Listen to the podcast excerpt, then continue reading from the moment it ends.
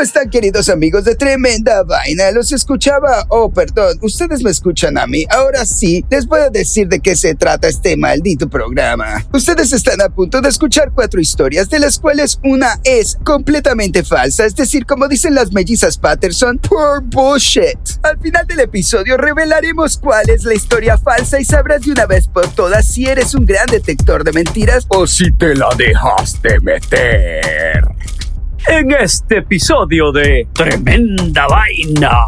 El arma más impune de la CIA.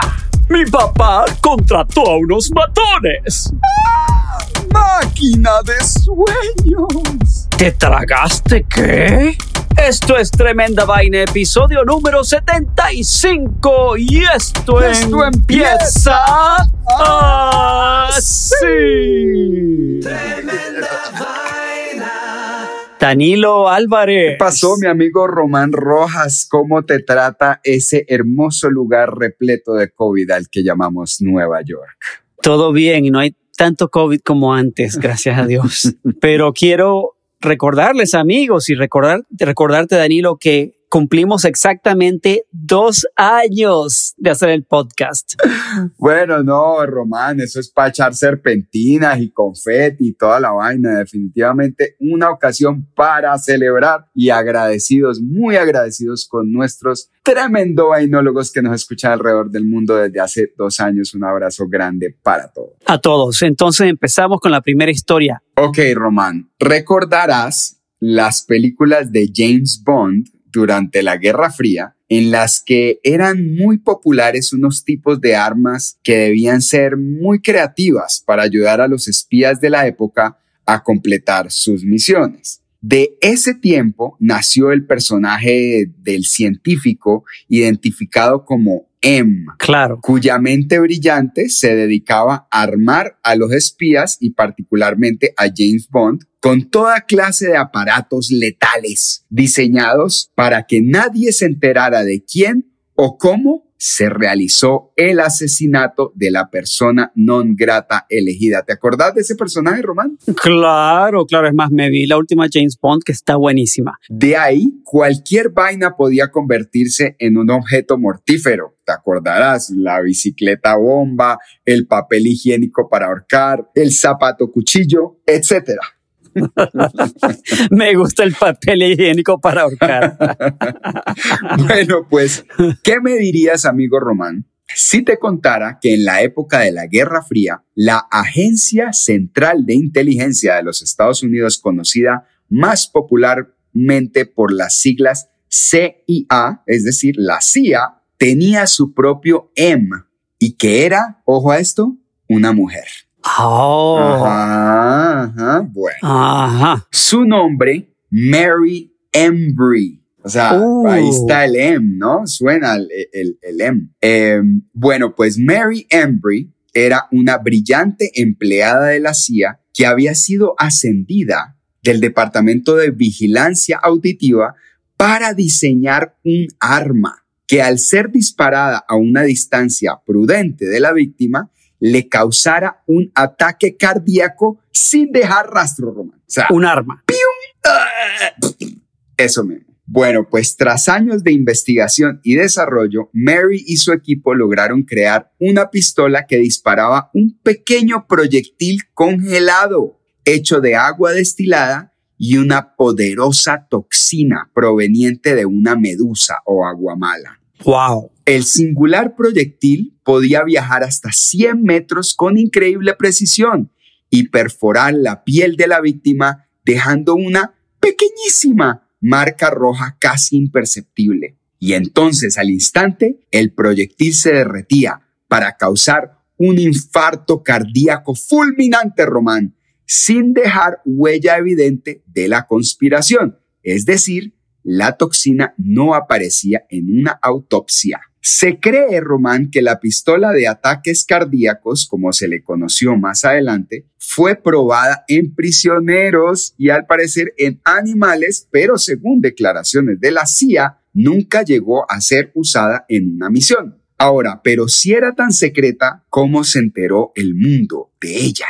Pues Como sabrá Román, en los años 70, el Congreso de los Estados Unidos tenía en la mira a un presidente muy corrupto, el infame Richard Nixon. Y previendo que Nixon estaba utilizando a la Agencia Central de, Inteligencia para hacer sus cochinaditas por ahí, gestionaron la creación de un grupo conocido como la Comisión Church. Esta comisión investigó a la CIA y descubrió varias irregularidades, incluyendo la pistola de ataques cardíacos, junto con una lista de posibles asesinatos que incluía Román a casi todos los líderes mundiales. En un video que salió recientemente a la luz, ejecutivos de la agencia aparecen presentando el arma al comité investigativo para luego ser decomisionada. Hasta el momento no se sabe si la pistola de ataques cardíacos fue destruida o si se encuentra en manos del ejército, pero todas las pruebas apuntan a que fue real. En cuanto a qué uso se le habrá dado en sus años oscuros, eso quedará en los archivos secretos de la CIA. ¿Qué opinas, amigo Román, de la pistola que causa ataques cardíacos? Está buenísima la historia, me encantó quién sabe si será falsa o si será verdad. no se Así que amigos, amigos de tremenda vaina, ya saben que de estas cuatro historias solamente una es falsa. Me encantó, Danilo, la historia y me encantó cómo la contaste. De verdad que me metiste en todo el mundo de, de, de, de James Bond y toda la cosa de intriga, de los espías, de la cosa internacional, de los países y todo eso, me encantó. Sí, es que uno como que lo ve tanto en películas que no se da cuenta de que eso es verdad. Ahora, ¿qué tanto es verdad y qué tanto es mentira? Yo sí te puedo asegurar, la pistola de ataques cardíacos existió. Digo no yo, sé, pues. esa, risa tuya creo que está mintiendo, pero no sabemos sino hasta el final del episodio. Danilo, ahora nos vamos a tu país favorito de historias, Danilo. ¿Qué país? qué, dicha. ¿Qué país? Bueno, tengo Porque dos. hay varios. Tengo dos. O es la India o es ¿Cuál China. será? ¿Cuál crees? India. China. ok, ok, ok. También Una pregunta, Danilo. Ajá. ¿Qué harías si fueras papá y te encuentras con un problema muy grave de adicción de tu hijo? Uf, em, a ver. ¿Qué harías? ¿Qué harías? ¿Qué harías? Mm, Para un padre en la China, a ver. la solución fue muy sencilla. Dímelo. Mandar a matar al hijo. Ay, pero Román, y las historias tuyas, por Dios. No, no, no, pero mira, así no, Danilo, así no. Tú sí eres mal pensado. es probable, es Qué probable que mal pensado eres, Danilo. A ver, Dios pues. mío, qué mal, qué mal pensado. Lo mandó a matar, pero no de la manera en que. De la risa. De la risa. no, ya vas a ver cómo lo mandó a A matar y cuál era la, la adicción del hijo. Ok, muy bien. Ok, el señor Feng, Ah, Feng, que tiene esos nombres como Feng o, o qué mentira. Ya, ya sé que esta historia es súper mentira. El señor Feng, que vive con su hijo en la provincia de Shaxi, en el centro de China, contrató a jugadores de alto nivel de World of Warcraft Ah. para mandar a matar al personaje, al avatar de su hijo, Wow. cada vez que se conectaba en línea a jugar. Qué buena historia, Román. Te inventaste con la una buena esta vez. El papá hizo esto con la esperanza de que su hijo dejara la adicción a los videojuegos y se pusiera a, Estudiar. trabajar. Bueno, a trabajar. a- a trabajar, Muy ese vago. Muy buena Muchacho historia, bajo. Qué buena está. Ok. Feng Jr. estaba de vago. Bueno, el papá Feng, Feng. le dijo al periódico chino Sun King Daily que su hijo había comenzado a jugar juegos en línea en la escuela secundaria, muy jovencito. Después de lo cual sus calificaciones se deterioraron. Se derrumbaron. fueron, Ah. se fueron uh, en picada para abajo. y Feng Jr. Feng. Estos nombres que te en serio. Feng Jr. ha tenido problemas para mantener un trabajo desde entonces. Dijo el padre que estaba molesto porque porque cuando su hijo finalmente encontró un trabajo en una empresa de desarrollo de software, a los tres meses, Feng Jr. Eh, dejó el trabajo para regresar otra vez a pasarla bien, a pasar todo su tiempo rascándose la axila y otras partes del cuerpo y jugar videojuegos. World of Warcraft, ¿qué jugado? World of Warcraft. Claro que sí, es un poco adictivo ese juego. Pero desafortunadamente para Papa Feng, parece que su plan fracasó, Danilo. El Feng Junior era un durazo. Campeón mundial. El, Feng Junior de 23 años, Xiao Feng, finalmente preguntó a sus asesinos, porque cada vez que iba a jugar venían ese poco de tipos a matarlo. Qué bueno. Qué buena historia, cada, vez que Feng se conectaba, lo venían a matar ese poco. De la nada. Entonces Feng dijo, pero qué onda, güey. ¿Por qué me quieren matar? no es contra mí la vaina. Después de un rato, los matones se confesaron y le dijeron, mira, eh, mira, Feng Jr., tu papá nos mandó a, nos pagó para matarte, matar a tu avatar. Entonces resulta que Feng Jr. fue a su padre y le dijo, ya deja de mandar a tus matones, ya sé por qué lo estás haciendo, no, va a funcionar tu plan. ok, ¿y qué le dijo el papá?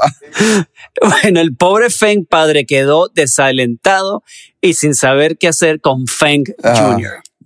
No, estoy buscando ningún trabajo, papá. Quiero tomarme un tiempo para encontrar uno que se adapte a mí, dijo Feng Jr. No, pues claro. La BBC habló con un experto en juegos de videogames y adicciones que dijo que este tipo de intervenciones pueden hacer más daño que bien a las relaciones familiares. Ah. Y que en la mayoría de los casos, la adicción al juego es un síntoma de otro problema más profundo y no tan obvio, Danilo.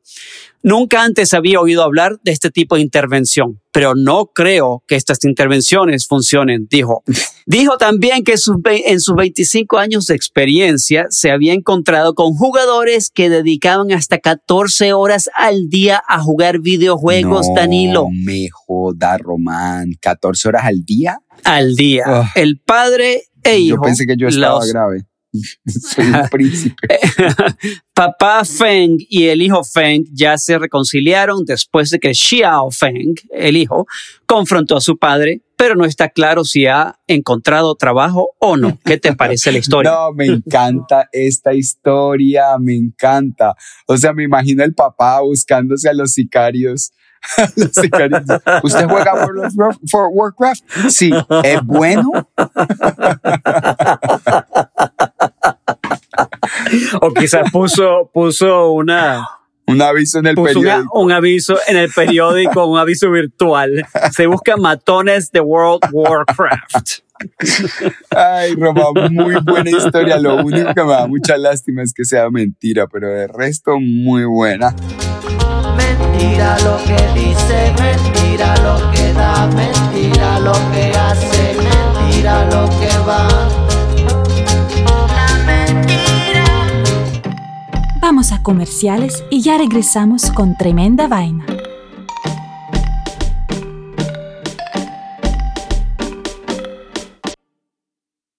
Tremenda Vaina.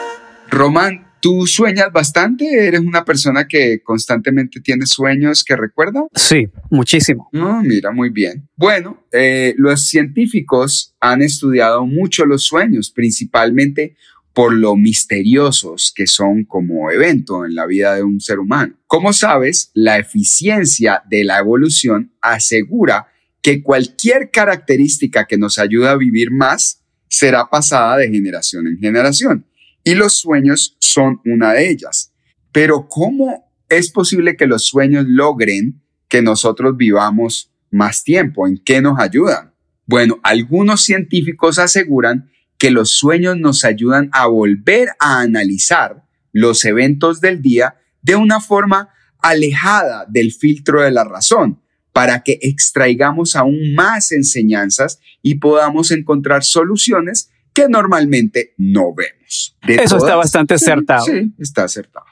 De todas formas, está claro que soñar es un placer y que realmente no soñamos o no nos acordamos de nuestros sueños lo suficiente. Por eso, una compañía francesa llamada Onilab ha desarrollado una aplicación que no solo te permite soñar más, sino, ojo a esto, Román, elegir tus sueños de entre una gran gama de experiencias oníricas. Especialmente la aplicación, o es esencialmente, mejor dicho, la aplicación utiliza realidad virtual para sembrar imágenes y sonidos en tu cerebro a lo largo del día. Es necesario seguir cuidadosamente un patrón de alimentación de contenido al cerebro durante la semana para garantizar resultados, pero al parecer el, el sistema funciona bastante bien. He probado muchas terapias de sueño y no hay nada como Dreamcaster, dice Maurice Anster,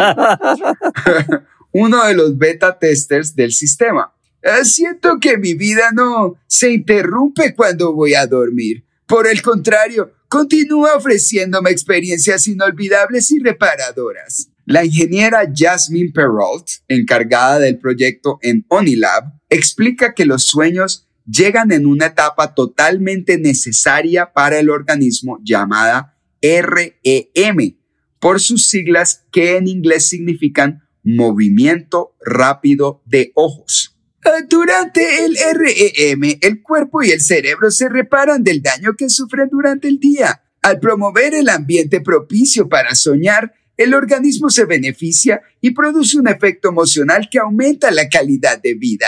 El sistema consiste de una serie de imágenes y sonidos que transmite el aparato de realidad virtual. Al ponérselo cinco veces a lo largo del día, el cerebro obtiene información que procesa mientras estamos despiertos y luego reproduce una versión muy personal de esos datos mientras dormimos. Entre las opciones para soñar están, por supuesto, volar, una aventura en el fondo del mar, correr por la playa, comer delicioso, jugar con animales salvajes y bailar sin parar. Aunque los técnicos están trabajando en ampliar las experiencias disponibles, el sistema tiene algunas limitaciones, como el no poder ayudarte a soñar con una persona en especial. En un testimonio algo romántico, la doctora Perrault dice, aunque estamos aprendiendo a influenciar los sueños, nunca los podremos controlar y siempre hay que apreciar aquellos que naturalmente muestran los secretos más íntimos de nuestro corazón.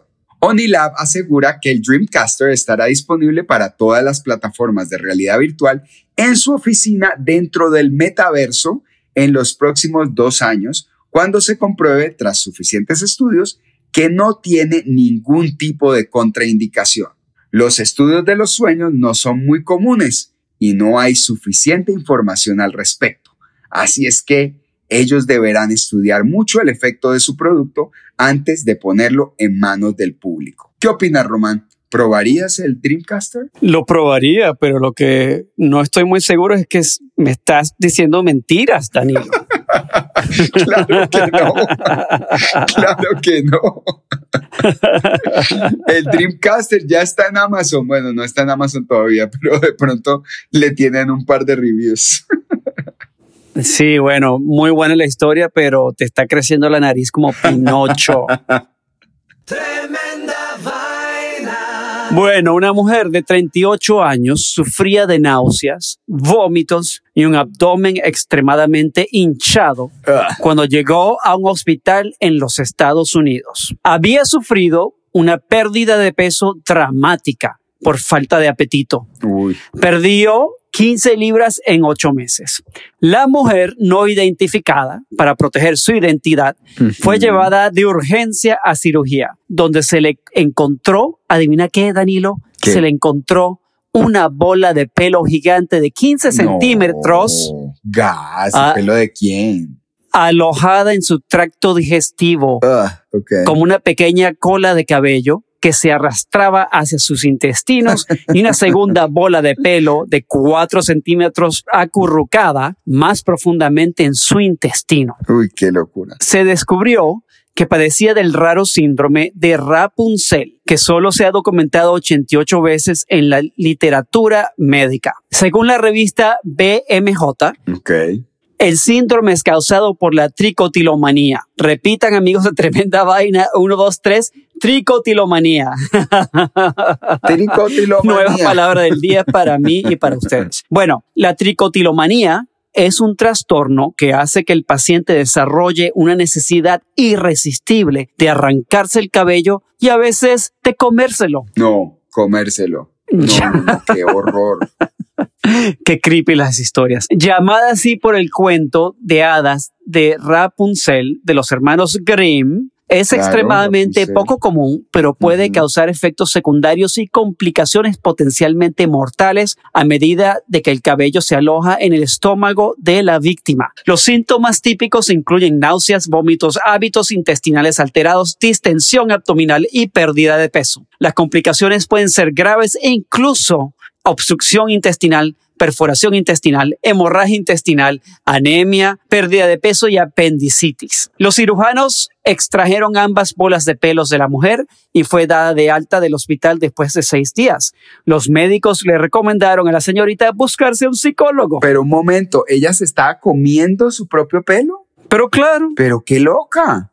¿A ¿Qué le sabría? Champú. Debía cambiarse el, el sabor del champú. Ok, tricotilomanía es la manía de comerse el pelo. correcto, de arrancártelo y comerlo. No, no, no, Román. Qué mentirosa.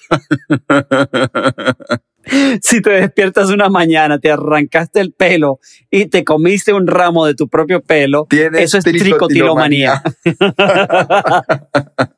Serías un trico, tricotilomano. Tricotilómano, exactamente. es- Eso serías. Aparte de un puerco, porque quién se va a comer el pelo, por Dios. No era mentira cuando te abrazaba y decía que quería una en mi vida a tu lado.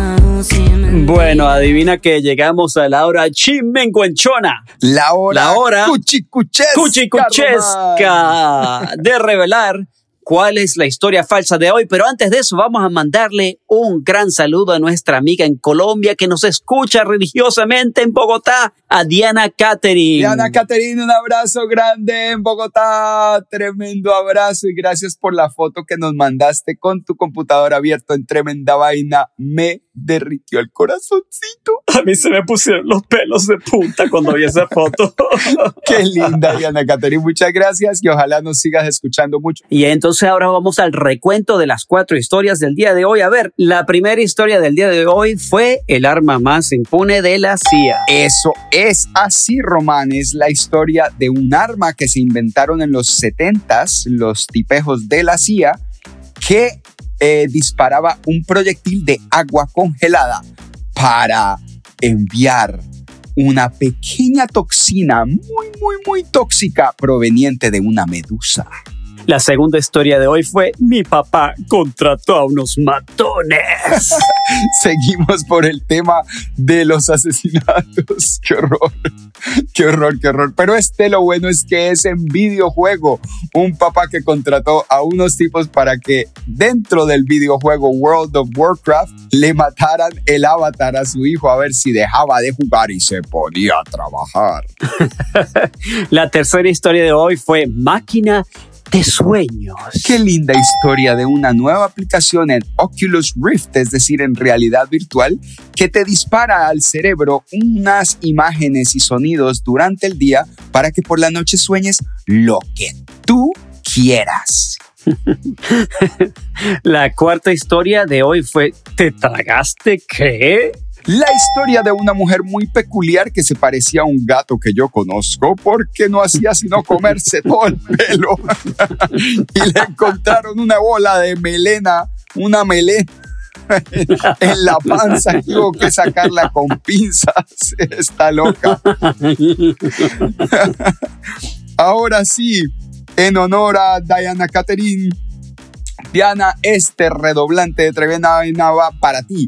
Y... La historia falsa del día de hoy fue... Máquina de sueños. Ah.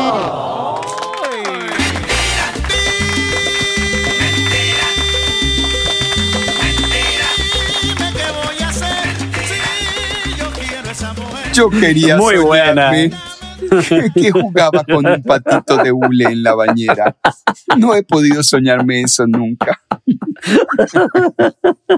Más bien cuando su- sueñas te sale un tiburón Un en la bañera un que te, una pesadilla. que te come la cabeza. Bueno, muy bien, amigo Román. Espero que nuestros tremendo vainólogos no se la hayan dejado meter hoy. Y no se la dejen meter nunca, por favor. Están mandando mucha historia falsa, mucha historia falsa. Mandan videos que son verdaderos y los recortan y los editan para que digan otras cosas. Mucha mentira hay por ahí, así es que no te la dejes meter, amigo tremendo vainólogo.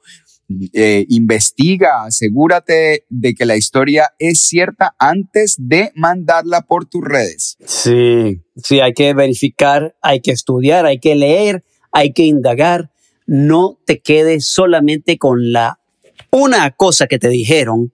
Mm, Averigua bien, averigua bien. Chequea, chequea, que chequea. Y por ahora, chequea. te mandamos un abrazo do- desde donde estés, desde cualquiera de los 36 países que nos escuchan, Romano. Algo así, más o menos. Sí, 36, 37, 43, no sé sí, exactamente, pero Sí, bueno. sí, sí. Esto fue tremenda vaina y esto Termina. termina. así. Tremenda vaina.